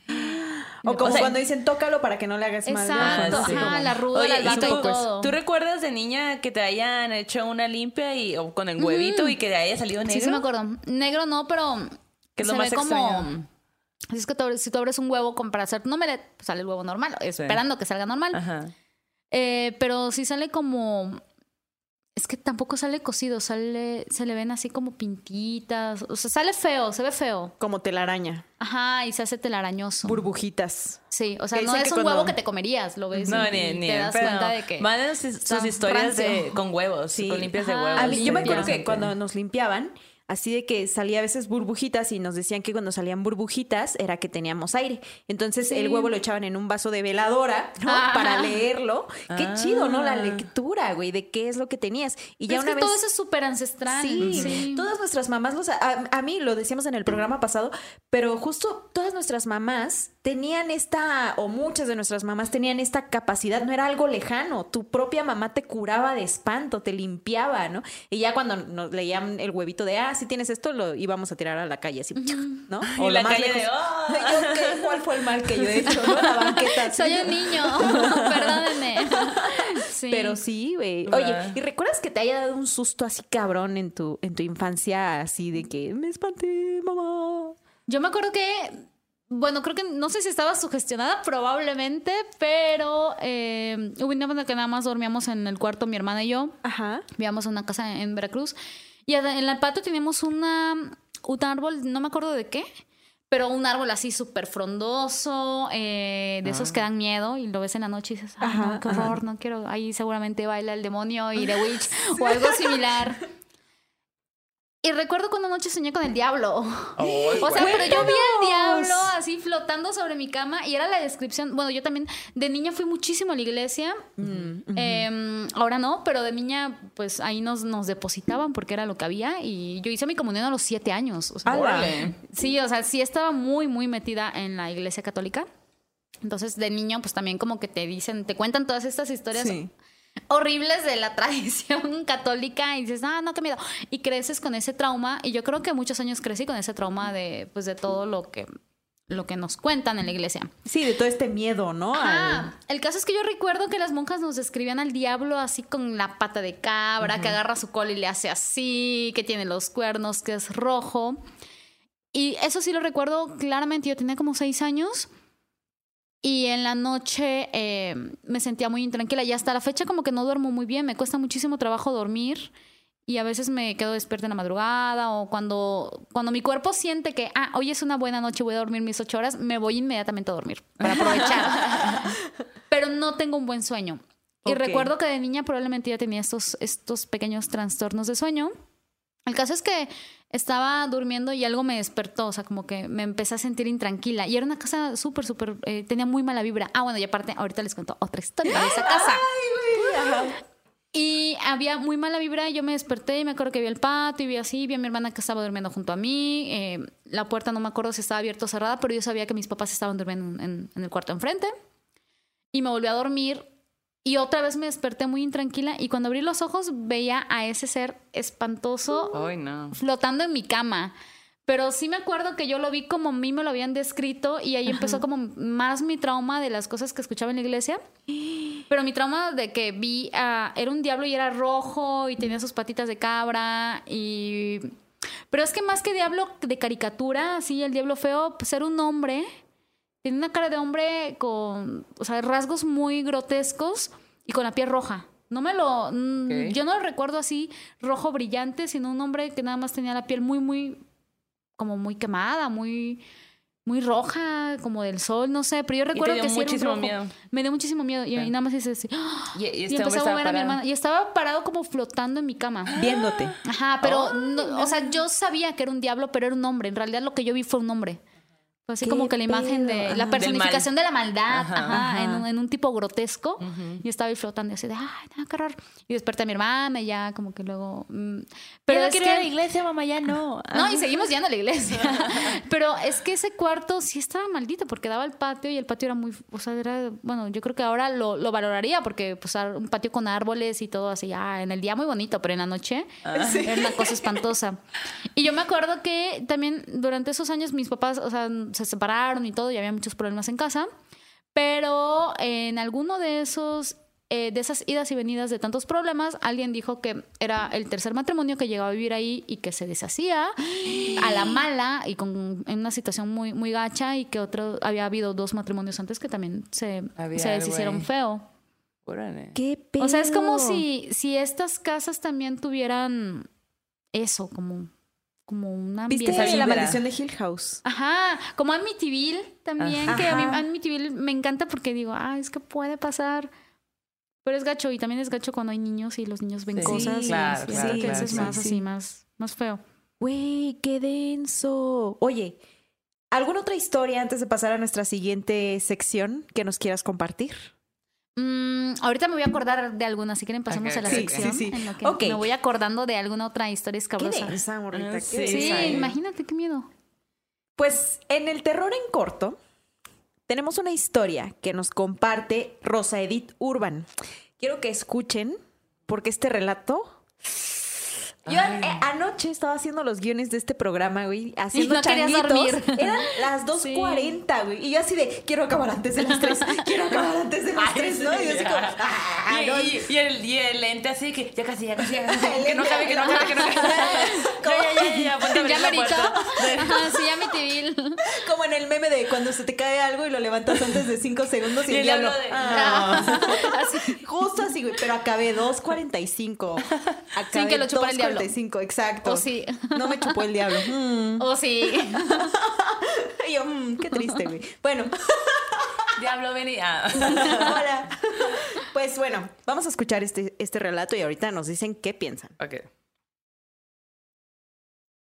y quiero contar un, un terror en corto que este le esto le pasó a mi hermana pero toda la familia fue testigo porque los sucesos pasaron pues en mi casa Eh, mi hermana eh, vivía antes bueno dormía antes en un cuarto de mi casa que está enfrente de, de la calle no esto luego va a tener relevancia vivimos en una casa de dos pisos y su cuarto está en un segundo piso entonces em, bueno, hubo un, tiempo en el que yo veía que ella no dormía y que mi sobrina tampoco.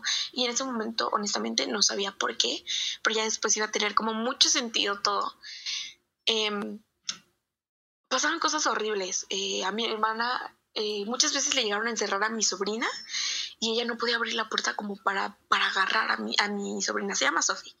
A Sofi no podía como que abrir la puerta y se quedaba encerrada la niña, la encerraban, pero sí que sentía como alguien jalaba la puerta para que ella no, no pudiera pasar por la niña.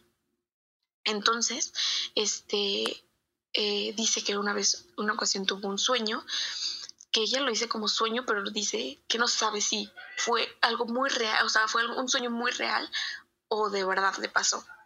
Ella dice que estaba dormida y como que sueña que, que Sophie está como en la orilla de la cama, como en los pies de su cama, así de que como que ahí entonces se le hace raro y se despierta y entonces ve a Sophie igual a los pies de la cama, pero estaba despierta. Y le dice, mira mamá, la señora en la ventana. Entonces voltea y dice mi hermana que ve una señora con pelo súper, súper feo, esponjado. Decía que como con un color grisáceo toda, como si verdaderamente ella no fuera parte de este mundo de este mundo físico, ¿verdad? Y entonces como que voltea y dice que ya no se acuerda de más, que no se acuerda si fue un sueño verdaderamente o pasó y este y bueno, eh, había ocasiones en las que pues mi sobrina se despertaba en la madrugada y gritaba, no me arrulles, no me arrulles. Y este, y mi hermana, todo el cuerpo de la parte derecha estaba como con moretones, rasguños, arpullido, estaba horrible y despertaba con un dolor tremendo. Entonces, este, como que ya fue demasiado, fue demasiado y mi hermana decidió ir con Carmen, que es este, pues una amiga de la familia, pero es casi que nuestra tía.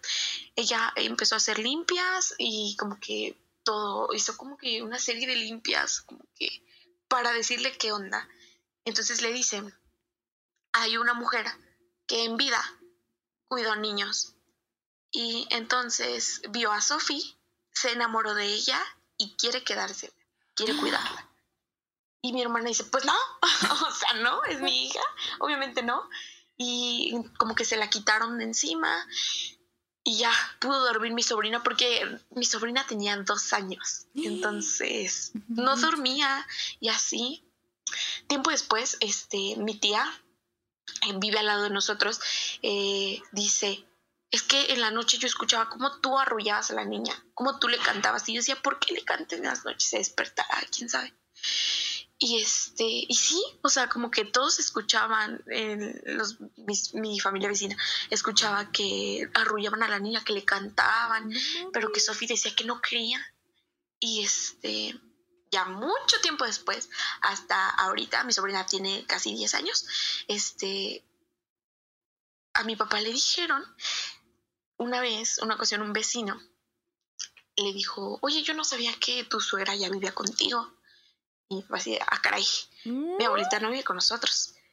Y entonces el, el vecino le dice, sí, porque eh, muchas veces he pasado por tu casa y he visto que una señora tal, tal, le describe a la misma señora de, mm, que tuvo esto, como que todas estas vivencias mi hermana con esa señora. Yo veo, yo veo que esa señora sale con una vela de tu casa, atraviesa todo, todo tu patio y entra por la cocina de tu hermano, que la cocina de, mi tío está como al otro lado de, la casa. Atraviesa un patio muy grande. Y pues se nos, se nos muy extraño porque según nosotros ya se ha ido la señora y al parecer no, y sigue por aquí. ¿Cómo ven? Ay, no, qué miedo. ¿Ya tu suegra. No tengo suegra. No, no, no. Oye, pero también debiste haber, así como de haber dicho, para la gente que nos da mucho miedo las historias que tienen que ver con niños, güey. Es como de, no más. O sea, yo me imagino. O con adultos obsesionados con niños también, Ajá, que regresan. y ese cant... O sea, imagínate de repente escuchar. Y que no haya nadie. Qué miedo, güey. Güey. Me pareció súper impactante todo, o sea, desde el tema de la encerraban en el cuarto, no me arrulles. No, y que se obsesionó con la niña. Sí. Ajá. ¿Qué, ¿Qué habrá tenido esa niña? O más bien, ¿cómo va a crecer esa niña, sabes? O sea, a lo mejor también hay, pues, este poder, ¿no? De, de atraer a ese tipo de Sí, lo que nos habían contado en algún momento, ¿no? Que hay como energías muy luminosas que atraen algo de esas otras dimensiones, ¿no? Entonces, justo. Puede ser el caso de la bisabuelita y la nieta. Sí, exacto, exacto. Qué intenso, güey. Pero no, es una gran, gran historia. Te la mamaste, güey. No Bueno, no te la mamaste. Qué sí, fuerte lo que Qué les tocó miedo, vivir, güey. sí. Qué miedo también. Pero ¿cómo le haces con eso? O sea, ¿cómo... ¿Qué haces, Si no? ya está ese espíritu y ese ente o lo que sea que, que esté habitando ahí, ¿cómo te deshaces de él? Claro. Ajá, no, y aparte a lo mejor era su lugar, ¿no? ¿Cómo no, no? O sea, sí, Es justo que también sí, uno llega a poblar un lugar que no sí, nos corresponde. sí. Exacto. Pero también cuál lugar te para corresponde, siempre, sí. ¿no? O sea, es muy complejo, es muy complejo. Y lo que pienso es que, por ejemplo, en ese, o sea, ya después de todas estas limpias, este ser dijo, ok, ya no cruzo esta barrera, pero no me voy, güey. Acá Pero sigo", esa niña. ¿no? ah. Ajá, ¿no? Como que yo O sigo tal acá. vez esos seres no, como que no conciben el tiempo y el espacio. O sea, el espacio Ajá. sí, porque, ah, bueno, me quedo aquí y este es mi lugar y sigue siendo mi casa. Exacto. Pero no el tiempo, que ya no les corresponde ese niño o ese adulto, o no les corresponde nada con lo que se obsesionan. Mm, como Y ahí sexto siguen. sentido. Ajá, o en Story, o, o sea, la historia continúa y continúa y es un bucle. Y el fantasma está ahí y ya no sabe ni quién es, ni quién viene, ni nada. Y qué miedo. Yo no he terminado de ver esa película. Es La de mis favoritas, yo la amo con todo mi corazón, me la voy a tatuar porque está hermosa. Cuéntanos un poquito para la banda eh, de qué va la, la historia. Porque además, bueno, Sí, pausa. ah, ah, Laura ok, pausa comercial. Tiene un podcast que se llama Sí. Juego de Pomos, que pueden complementar después de ver Morras Malditas. Ahí Vayan estamos a en Juego YouTube de y en todas las redes. Cuéntanos, cuéntanos. Juego Bueno. de Pomos. ¿Qué Ah, ¿De qué bueno, se trata? Juego de y luego la Pomos es película. un eh, programa en el que hacemos videoreseñas sobre películas y series y a veces libros. La, a mí me invitaron el año pasado, pero el, juego, el programa ya lleva como seis años o más de seis años y somos puras creadoras. eh, escritoras, ilustradoras, hay chicas que hacen cine, que hacen crítica, hay de todo. Y nos encanta estar ahí. Y la dinámica es que eh, hacemos las videoreseñas y estamos pisteando. Lo cual está todo. Me interesa. Ay, Ah. yo- me interesa. Podemos me ir un día. Sí, por supuesto, estaría muy padre. Sí, Ah, nos encantaría. huevo. Y luego la película. Ah, bueno, y en Juego de Pomos reseñamos esta película que es A Ghost Story, que ya lleva como cuatro años. Eh, esa película. Y la pueden encontrar en plataformas, en todas partes y en la. ¿Así? ¿En cuál está? Yo vi que estuvo en Netflix y Estuvo en no. Netflix, estuvo en Prime, en la, en la página de su mayor confianza, de, de- en su página Usted apócrifa búsquela. de mayor confianza. Ahí De que está, está. De que está, está. Y esa película está bien padre porque aborda historias de fantasmas, obviamente, pero no los fantasmas convencionales y sí, porque la imagen del fantasma es una, un güey con una sábana Sí. y eso está bien chido porque creo que muchos crecimos con la imagen de que es la, la sábana y con los ojitos y así. Gasparín. Gasparín o ya yéndonos del otro lado, que es como el, el muerto todo feo y, Sí. y horripilante que te trauma de niño. Pero Ghost Story es como un, es que es muy mamón, pero es como un poema visual y, y así. Pero no, es, es la transición en el tiempo de un fantasma que se queda suspendido. Es un hombre que, y no es spoiler porque eso sucede en los primeros minutos, que muere de forma trágica y su cuerpo no trasciende. O sea, su alma no trasciende porque él no deja que su alma trascienda.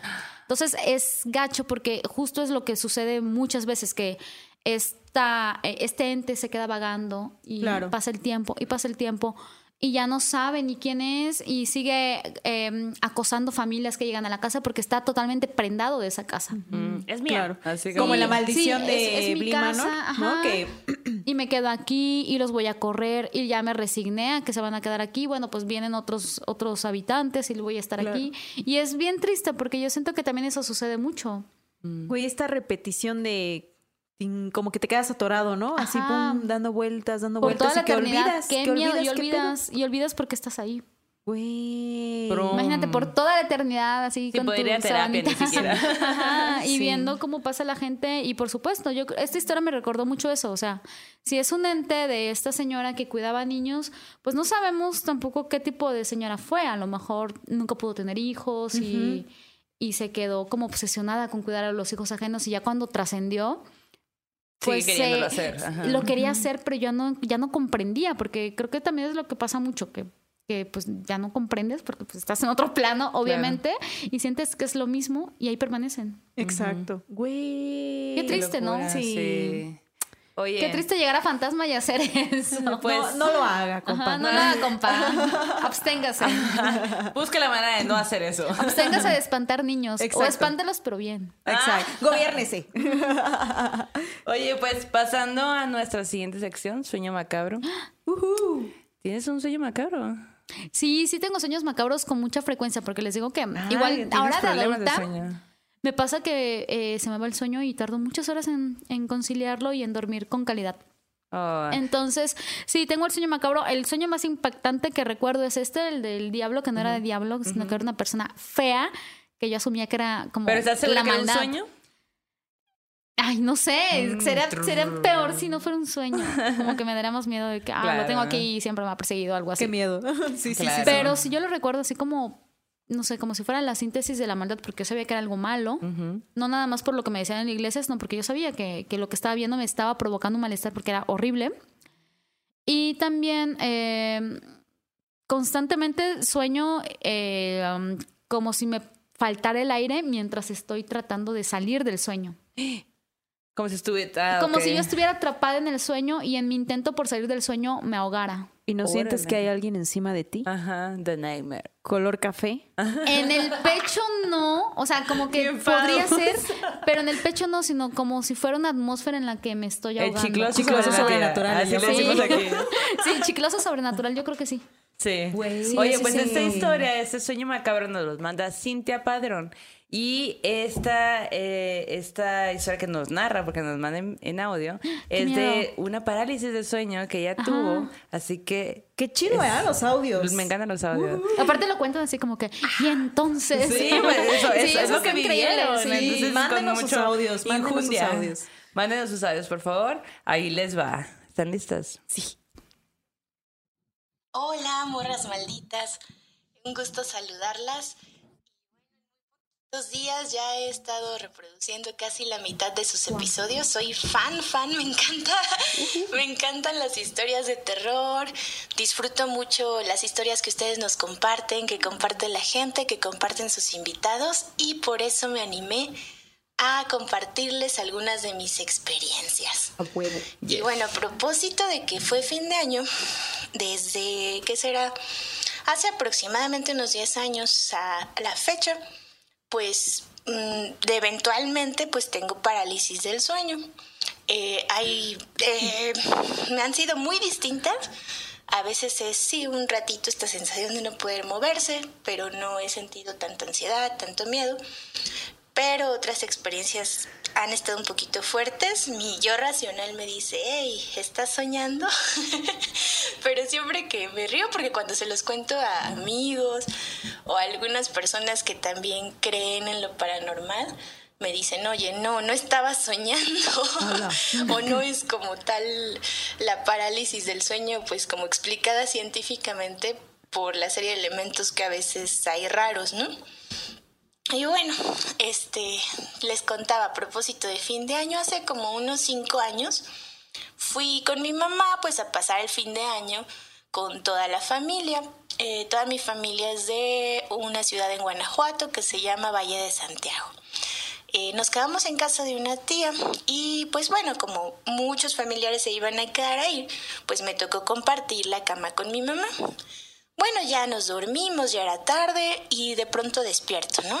Y esta sensación de no poder moverme, de, oh, maldita sea, ¿qué está pasando? Despierta, mamá. Y de pronto, pues así como, pues volteo, ¿no? Así como cuando me pasa, pues abres los ojos, veo la habitación, eh, pues sí se perciben algunos ruidos en el ambiente.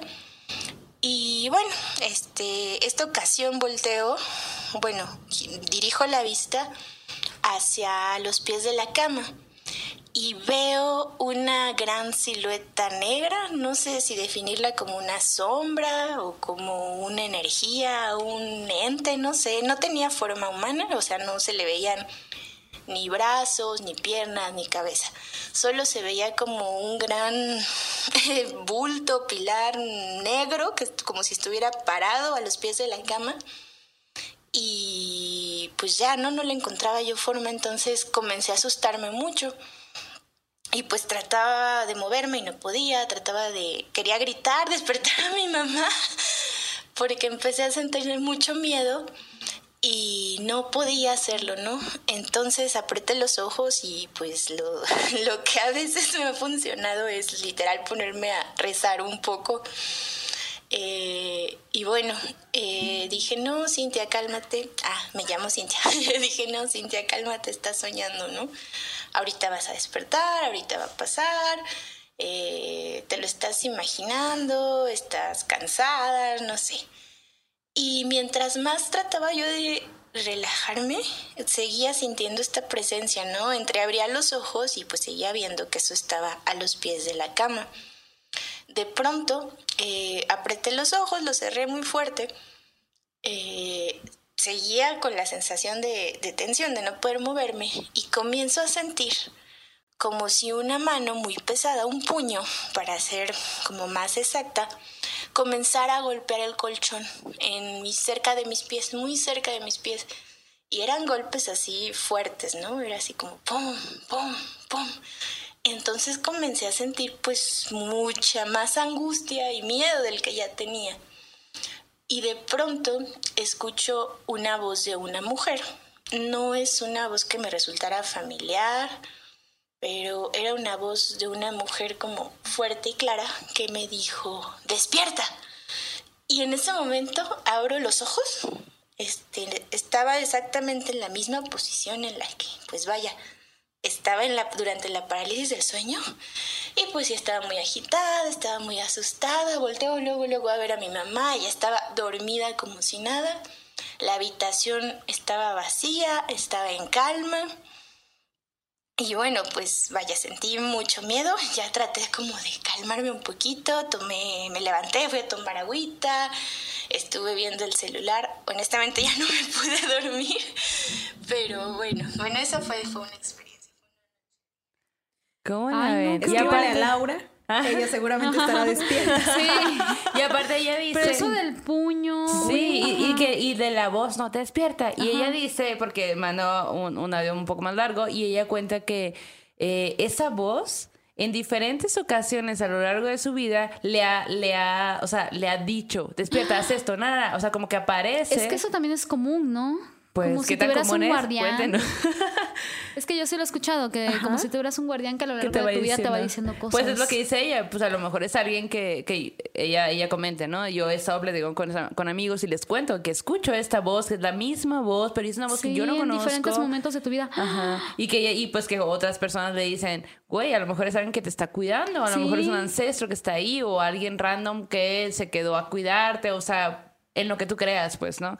Pero pues está ahí, te está haciendo el paro, güey, hazle caso siempre, ¿no?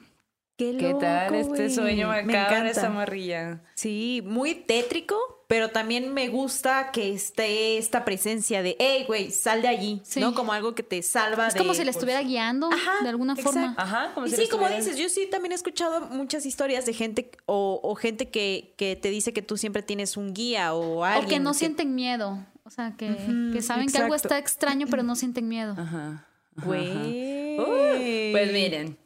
Oigan, te, Janice, ¿te acuerdas? Y todos ustedes ahí en casa se acuerdan que el, en el arte terror pasado yo les hablé de esta mujer que se llama Mary Wollstonecraft. Una gran mujer feminista, una de las primeras feministas que escribió este gran libro que se llama Vindicaciones de los Derechos de la Mujer, por ahí en 1792. Y yo les contaba pues que ella, eh, entre varias cosas, si no han visto ese capítulo, vayan a verlo. Eh, pero este terror es la continuación del terror del capítulo pasado. Yo les contaba que Mary se había casado con William Goodwin, que es el precursor del anarquismo. Y juntos habían tenido una hija, que después de que nace esta, esta bebé, pues Mary muere debido al, Por al parto, complicaciones. del parto. Y, Y todo, la ¿no? época. Y la época, claro, 1700, imagínate. La época de las brujas. Justo. to- tal cual. Entonces, esta continuación, este terror, les quiero hablar de esa niña que vivió. Y esa niña eh, toma el nombre de su mamá, que se llama, pues, Mary Wollstonecraft Goodwin. Pues toma el apellido de los papás y todo, ¿no? Esta niña, pues, crece siendo la hija de esa gran, gran escritora, filósofa, feminista, un ícono increíble. Con un padre así anárquico total, haciendo un chingo de cosas que iban en contra de, de un montón de cosas que ya lo verán en el episodio pasado si no lo han visto. Eh, y bueno, pues como ella fallece, la mamá fallece, ella crece eh, leyendo esos libros de, de, la madre, ¿no? Y las cosas que el papá escribió. Y, y, se rodea y se codea con los amigos del papá, que pues es un montón de, de, de gente bien intelectual, ¿no? Se, se rodea el mundo muy intelectual. Y pues dentro de esos, mm, de, de, su vida, a los 16 años se enamora de Percy Shelley y escapan. Wow. Ajá. Escapan eh, eh, dentro de, bueno, un poco de su vida, escapan, ella embaraza, pierde un bebé. Y en 1816 van a un lugar en Ginebra, a una casa en un lago de un ícono que después les voy a hablar de eso porque eso tiene mucha continuación. En ese lugar pasaron un montón de cosas bien impresionantes. Y la casa era de Lord Byron, que también es un gran personaje, luego les voy a hablar de él, pero, por, poeta, bla, bla, un montón de cosas. Y en esa casa, en ese momento, eh, este, este gran ícono, este Lord, eh, pues era muy excéntrico. Ya luego les, más a fondo les voy a detallar, pero pues era Todo muy... un lord. Sí, un lord, fiestas, orgías, Europeo. todo. Europeo. Rico machín. millonario. Exacto. Y tenía una casa en el lago, imagínate, imagínate. tú, pues, ¿no? Güey, yo quiero Lo una que casa pasó ahí. Quiero una casa yo quiero nada una más. Me lago. una casa. Primeramente una una casa. Bueno, pues en este, en este lugar, eh, este Lord dice, pues estábamos ahí todos y así, entonces vamos a hacer un desafío. Yo los desafío a crear, a escribir la historia más de fantasmas más escalofriantes que pueda existir. Y Mary, que en ese momento ya estaba casada con Percy Shelley, pues ahora es Mary Shelley, ¿no? Y en, ese, en esa casa, en ese lugar, a Mary se le, en un sueño, o sea, tuvo una pesadilla y dice que enfrente de ella vio a un, eh, a un hombre muy alto, muy espeluznante, que era de tal forma, ¿no? Me suena un poco a lo que acabamos de escuchar. Sí, a lo que vemos en las noches. y a partir de ese momento dice, es que esto que yo acabo de ver puede, como me espantó a mí, le puede espantar a quien sea. Y ella, eh, junto con su esposo, eran muy apasionados y muy este, intelectuales. Entonces, eh, estudiaban mucho el pedo de la alquimia y todo esto, ¿no? Y una de las cosas que, de uno de los personajes de alquimia que estudiaron a fondo fue Paracelso. Paracelso fue un médico y alquimista romano y fue el creador del primer eh, homúnculo.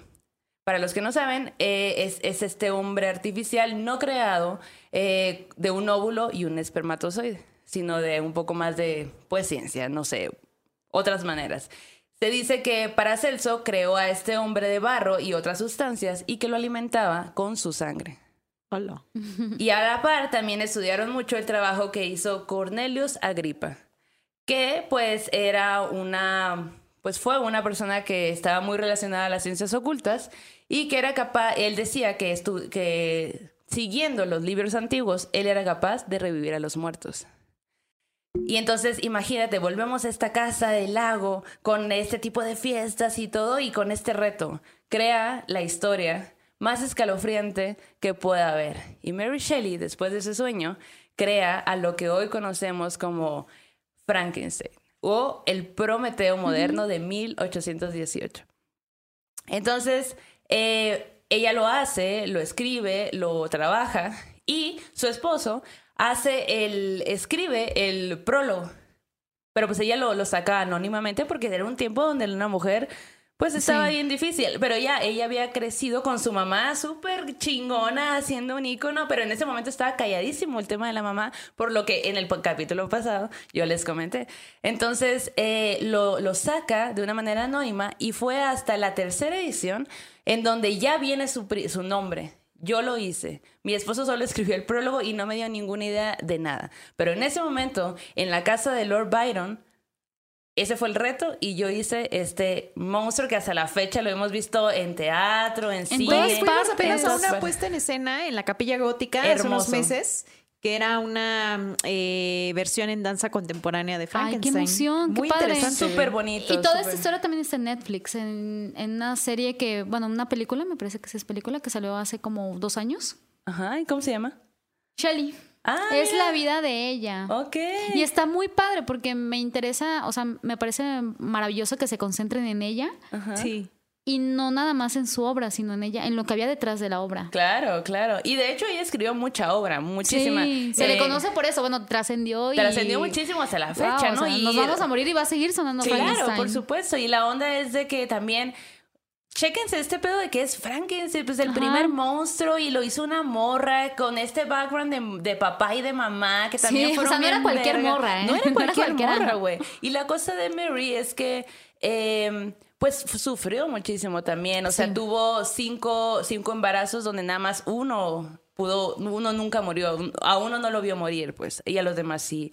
Y su esposo eh, se muere eh, porque eh, hubo un momento donde le gustaba mucho la onda del, de- del mar, ¿no? Y se fue en un barco y ahí eh, tuvo un accidente en cuestiones de climáticas y todo.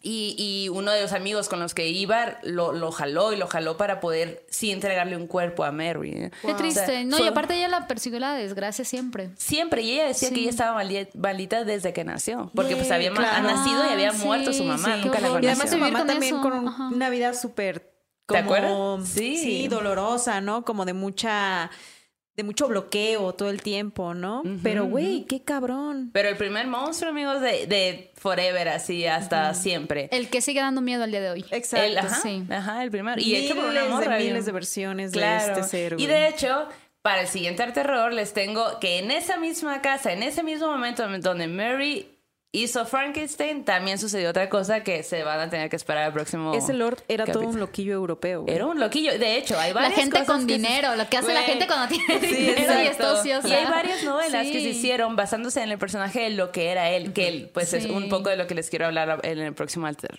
Wow. Qué interesante. Pues Oigan, y para qué chido, vamos a esperar. Esta es como una trilogía. es una trilogía. trilogía, De hecho, es de hecho, puedo hacer que se vaya- Es que de verdad, en esa casa se hicieron un montón de cosas. Yo estaba eh, investigando esto y, y pues entraba y veía una cosa y yo decía, ¿cómo? ¿Hay relación de Sí, eso? se conecta. entraba y vería otro. Y de verdad. a mí me encanta esta, esta, esta onda en la que este Lord, güey, tiene como que este espacio creativo que, que genera, que detona muchas cosas, ¿no? Más Claro. allá de que sí, la fiesta, sí, lo que tú quieras, creativamente todo lo que parece súper sí, interesante, que salió. ¿no? Sí, como sí. era más allá que el Mucho más. desmadre Sí. que porque, haber. porque él, él era poeta también, o sea, él escribía, pues en el tiempo era lo que se hacía, pues, ¿no? Pero incentivaba a los demás a hacer otras cosas. Claro. Y eso tiene mucho valor. Después les voy a hablar de él y después les voy a hablar de un montón de cosas de que de verdad La están casa, bien. La o sea, la casa, casa, güey, ¿qué Qué, interesante. casa? Ojalá ni siquiera sé si en la casa siga. eh, Vamos, vamos a buscarla. Hay que ir. Ajá, vamos a. Londres. Estaría bueno, no sé, programar algo ahí. Habrá vuelos ahorita. Grabar ahí. Busca. No, nos vamos caminando, güey. Pues probablemente sea un museo o un hotel o algo así. Imagínate Ojalá vivir sí, la experiencia. Yo creo que sí. Como ahora que, que están, que por ejemplo en la casa, que están poniendo en Airbnb estos, estas locaciones Ah, de claro. pronto Sí. emblemáticas, ¿no? Hay que De- buscar en esta locaciones casa donde se grabó tal película Sí, sí. o Mi esta casa, angelito, sí, ¿no? donde no sé, Sí, también historias de terror, porque también hay para hay turismo para todo. Para sí, todo. sí, exacto. Oigan, y para cerrar el programa, hace rato estábamos hablando de estos seres sobrenaturales, de estos entes, de estas almas que se aferran a los vivos. Pero ¿qué pasa cuando los vivos se aferran a los muertos? A esos que ya no están, que ya se fueron. Pues resulta que en recomendaciones que dan miedo, les quiero invitar a que escuchen un bolero, güey, que se llama Bodas Negras. ¿De dónde es? Es un bolero que fue escrito por Carlos Borges en el siglo XIX, Órale. que cuenta la historia de un hombre que pierde a su amada. Ok. La pierde, hay muchas como hay muchas historias, ¿no? Detrás de muchos dicen que fue un hecho real, ¿no? Es un poema en realidad que cuenta la historia de un hombre que pierde a su amada, pero que no se resigna a su muerte.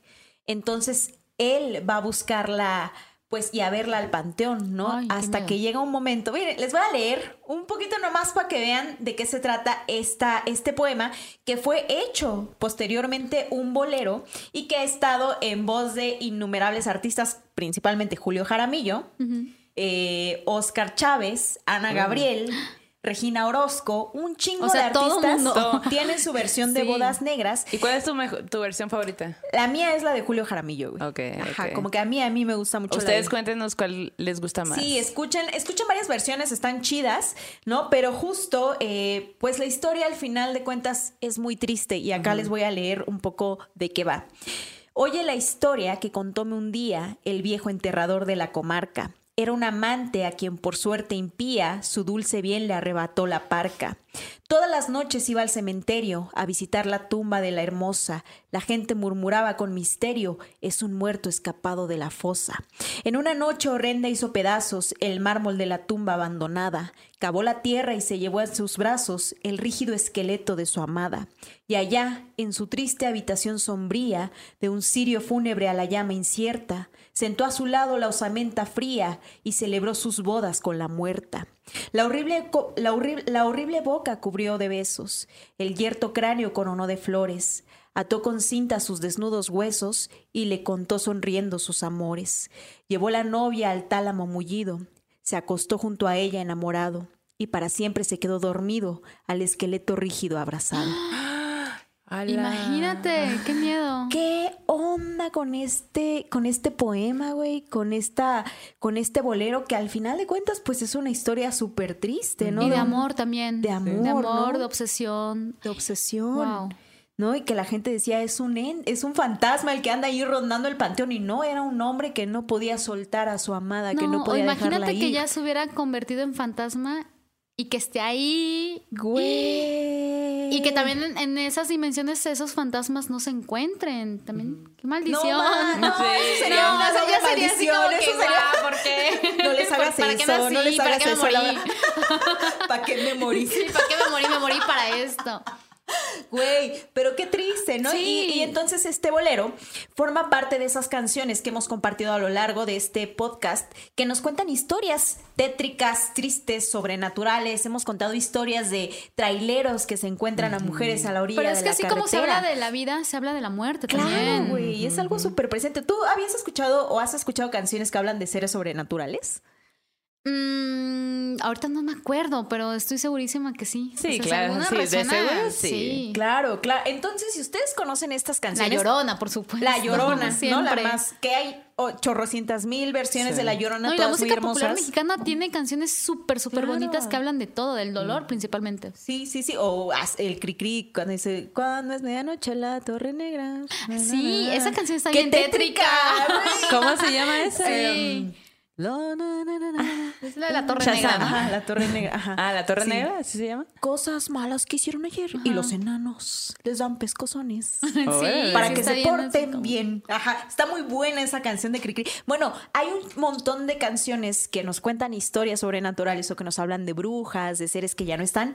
Y bueno, coméntenos qué otras piezas O sobrenaturales cuáles conocen en sus ustedes. regiones también, Ajá, porque hay mucha música querido. popular que Sí. por llega a desconocimiento, todos lados. ajá, o porque México es tan grande, no la conocemos en el sur, en el norte o en el centro. Y en sus sonidos, Sí. en sus, ¿no? Como la bruja de la Huasteca que compartíamos, ¿no? Que habla de estas transformaciones de las brujas. Sí, como dice Lau, cuéntenos cuáles son sus piezas favoritas, qué piezas o sobrenaturales cuáles son las de su propia tradición, porque hay muchísimo. Claro. Y, y mándenoslas. De hecho, esta me la, nos la compartió una morra maldita que nos dijo, güey, mi papá la iba escuchando un día en la carretera, un día Y en la acordó, carretera. y que la canción al final es como muy imponente, ¿no? La canción te está contando algo muy trágico, algo muy doloroso y algo muy tétrico también, ¿no? Entonces nos la mandó y yo la escuché y dije, wow, definitivamente es una que tiene que ir en su playlist. también, la trova también es súper, súper dolorosa. Sí, sí, sí, por supuesto. Así que esta es su oportunidad. Mándenos las canciones que ustedes conocen para ir aumentando esta playlist y, y que tengamos estas canciones que nos cuentan estas historias. Yay. Oigan, y pues no olviden también suscribirse a este Sí, canal, darle sí. like, eh, Compartir también todo el compartir, tiempo. Con sus amigos campanita. enemigos. ¿Cómo estás en redes, Lau? Estoy como eh, Laura Baeza en Twitter y Lauri Baeza en Instagram. Muy bien, para que Ahí la sigan y vean lo su que hago. chamba. sí, sí, sí. La Maldo. Yo soy, a mí me encuentran como Maldo Maldita. En Instagram y en Twitter soy como Erika Maldo. Y yo como Janis Mérida, arroba Janis Mérida. Así que, y bueno, morras malditas en Obvio. todos lados. Mande su historia a arroba mo- a morrasmalditas arroba gmail.com. Mándenos sus comentarios, comparta, dele like. Agradecemos siempre sus superchats. Sí, Gracias. super chat. Sí, muchas gracias porque esto mantiene vivo el proyecto. Sí, Sí. la neta es que nos motiva un chingo. Muchas gracias por venir. Ay, Sí, gracias a ustedes por invitarme y por dejarme platicar de estas cosas Ey, extrañas de la siempre, infancia, siempre, mía y ajena. Qué denso, ¿no? Sí, qué denso, ¿no? pero qué chingón, como siempre. Gracias por venir a esta casa. Saben que, que también es suya, que este espacio también es de ustedes. Nos vemos la próxima semana. Pero mientras cerramos el círculo, vayan con su Dios, diosa, dioses santos, energías de preferencia, que este aquelarre ha terminado. Hasta la próxima.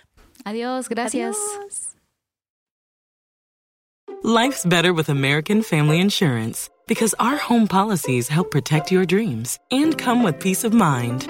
Save up to 25% by bundling home, auto, and life. American Family Insurance. Get a quote, find an agent at amfam.com. Products not available in every state. Discounts may not apply to all coverages on an auto or home policy. Discounts do not apply to life insurance policies. Visit amfam.com to learn how discounts may apply to you. American Family Mutual Insurance Company SI and its operating companies American Family Life Insurance Company 6000 American Parkway, Madison, Wisconsin. ¿Quieres regalar más que flores este Día de las Madres? The Home Depot te da una idea. Pasa más tiempo con mamá plantando flores coloridas, con macetas y tierra de primera calidad para realzar su jardín. Así sentirá que es su día todos los días. Llévate tierra para macetas Bigoro por solo $8.97 y crece plantas fuertes y saludables dentro y fuera de casa. Recoge en tienda y sigue cultivando más momentos con mamá en The Home Depot. Haces más, logras más. Más detalles en homedepot.com diagonal delivery.